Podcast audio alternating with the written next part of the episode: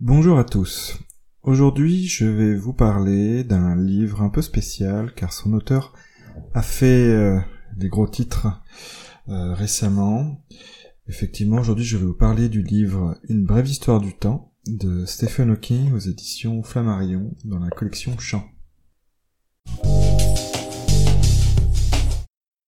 Parlons un petit peu de l'auteur, Stephen Hawking.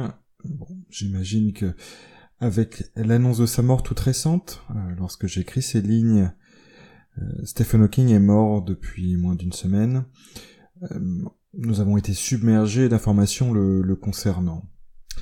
Mais pour faire un petit point rapide, il est né en 1942 à Oxford en Angleterre, il est mort en 2018 donc à Cambridge.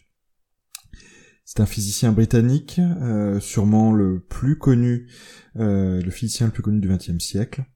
Et il est connu principalement pour un certain nombre de choses. Euh, du point de vue de ses travaux, il a beaucoup travaillé sur les trous noirs. je pense que l'un des résultats qui est le plus connu du grand public, c'est ce qu'il avait raconté autour du, du rayonnement des trous noirs, ce qu'on appelle aujourd'hui le rayonnement de Hawking. Pour la faire courte, les trous noirs émettent un rayonnement même si ce sont des, trous noirs.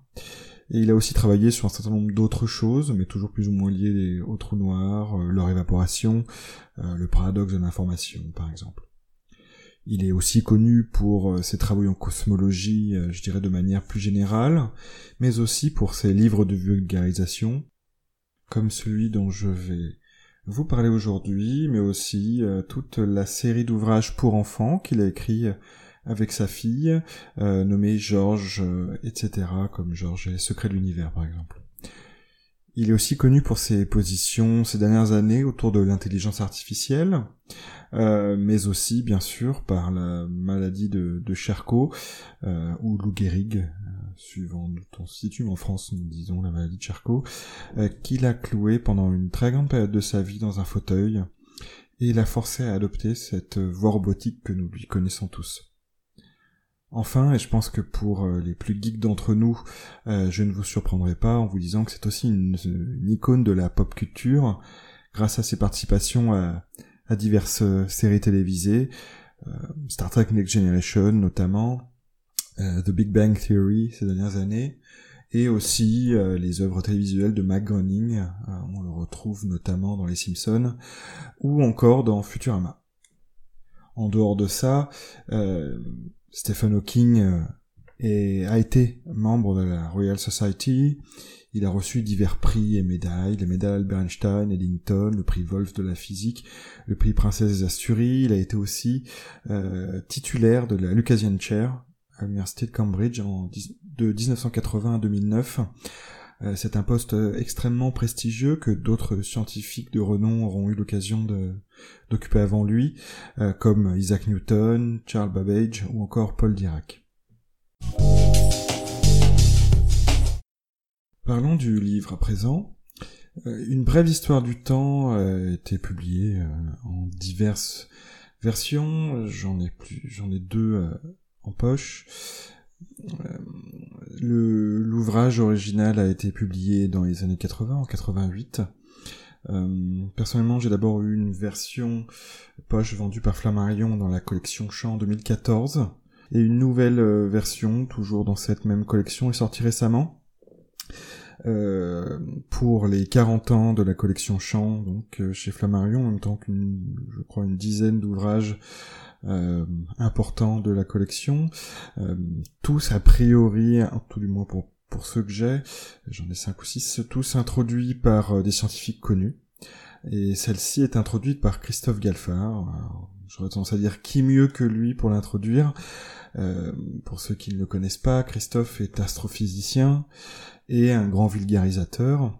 Euh, c'est un ancien étudiant de Stephen Hawking. Euh, et de ses propres mots, il est devenu vulgarisateur grâce à lui. Euh, il a écrit euh, plusieurs livres, dont certains avec Hawking, et plus récemment au moins deux sur la science, un qui s'appelle L'univers à portée de main, d'ailleurs qui a été l'objet d'un épisode où j'ai eu la chance d'avoir Christophe Galfard avec moi, et aussi épisode auquel Sébastien Carasso a participé. on a eu la chance d'ailleurs que Christophe euh, nous parle justement de ses années avec euh, Stephen Hawking et de son travail avec lui. Et euh, donc à côté de cet ouvrage Univers à portée de main, il y a eu aussi plus récemment E égale MC2, l'équation de tous les possibles. Donc le contenu maintenant, euh, c'est un livre destiné au grand public, hein. euh, vraiment un livre de vulgarisation. Il semble que euh, Stephen Hawking ait eu la consigne de son éditeur de, de mettre le moins d'équations possible, et l'ouvrage reprend l'histoire de la physique pour mieux nous l'expliquer. Euh, il nous a introduit ainsi euh, quelques grandes idées de la physique et euh, il se concentre notamment sur celles du XXe siècle, celles sur lesquelles a travaillé Stephen Hawking, notamment la relativité générale, la physique quantique, et ce que ces deux théories impliquent ensemble, je dirais, comme par exemple du point de vue de Stephen Hawking et de ses travaux, tout ce qui concerne le Big Bang, les trous noirs bien sûr, et le temps, et ses réflexions. Stephen Hawking aborde aussi euh, euh, les thèmes d'unification euh, que l'on a besoin finalement de trouver pour arriver d'une part à, rassembler relativité générale et physique quantique, qui, j'aurais tendance à dire, sans choc quand il est question des singularités euh, restantes de la physique que sont le Big Bang et les trous noirs. Euh, Stephen Hawking aborde ainsi euh, ce que l'on a tendance à appeler les GUT, les Grand Unification Theories, ces théories qui ont pour vocation justement à faire le lien entre notamment relativité générale et physique quantique. Et il parle notamment de la théorie M. C'est intéressant car Autant le livre s'attarde sur des sujets qui sont devenus des classiques, de la vulgarisation de la, physique, autant sur ces notions d'unification, de grande unification, c'est la science en train de se faire dont on parle, euh, et encore plus euh, pour ce livre qui s'inscrivait dans une histoire scientifique, bien sûr.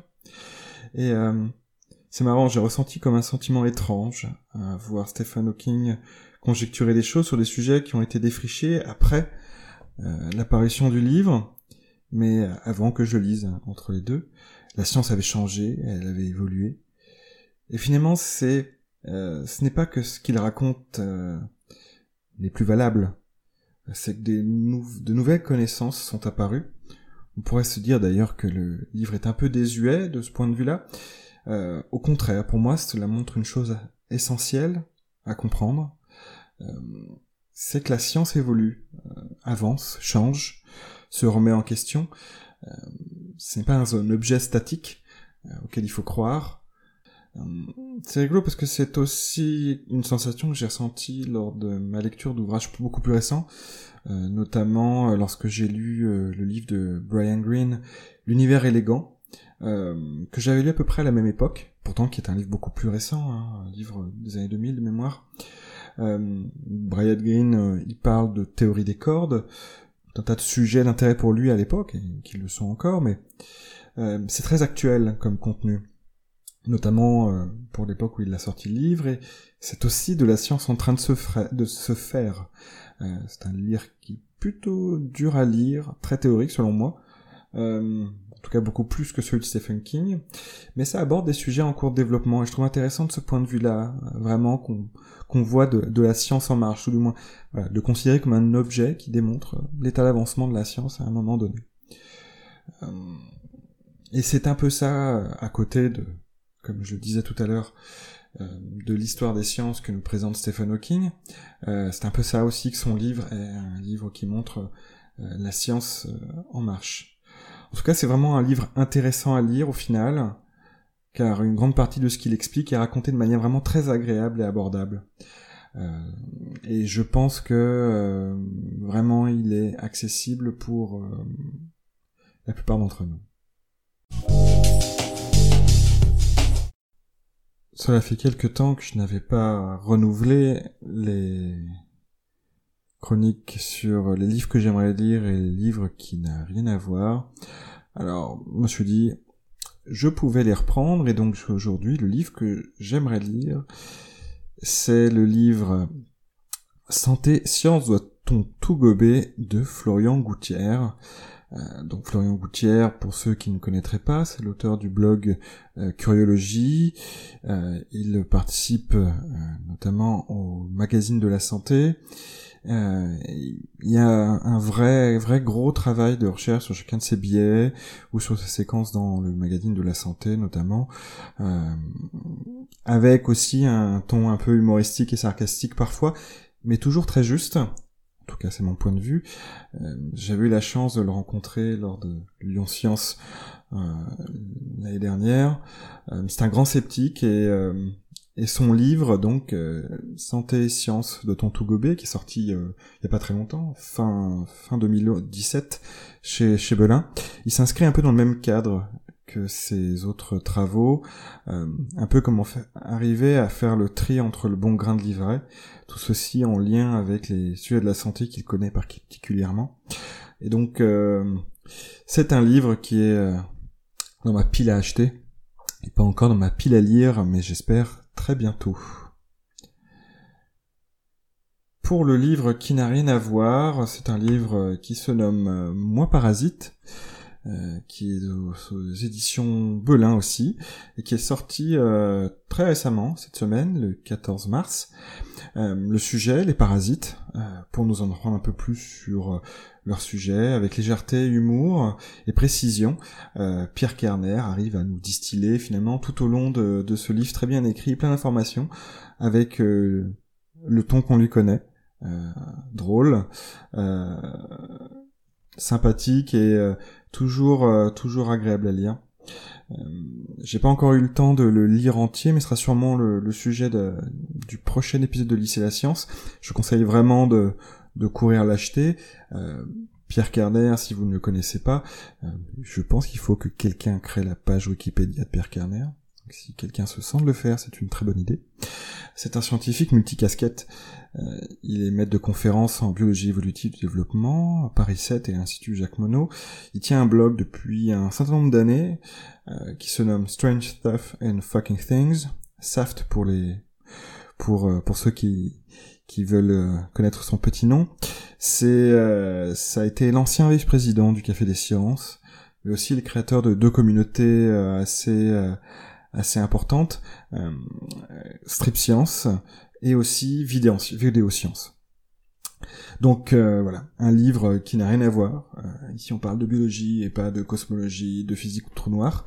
Euh, même si les esprits les plus chafouins, ou tout du moins serrés, pourraient dire que certains parasites se trouvent dans les trous noirs. mais voilà. Un livre qui n'a rien à voir.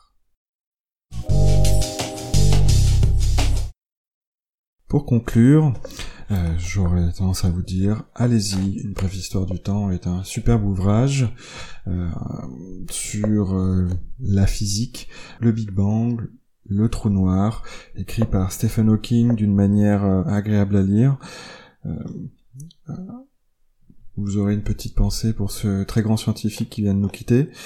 Euh, et puis, si vous avez aimé cet épisode, n'hésitez pas à en parler autour de vous, à en parler sur les réseaux sociaux, à mettre une note sur iTunes ou n'importe quelle autre euh, plateforme sur laquelle vous pourriez avoir euh, écouté cet épisode.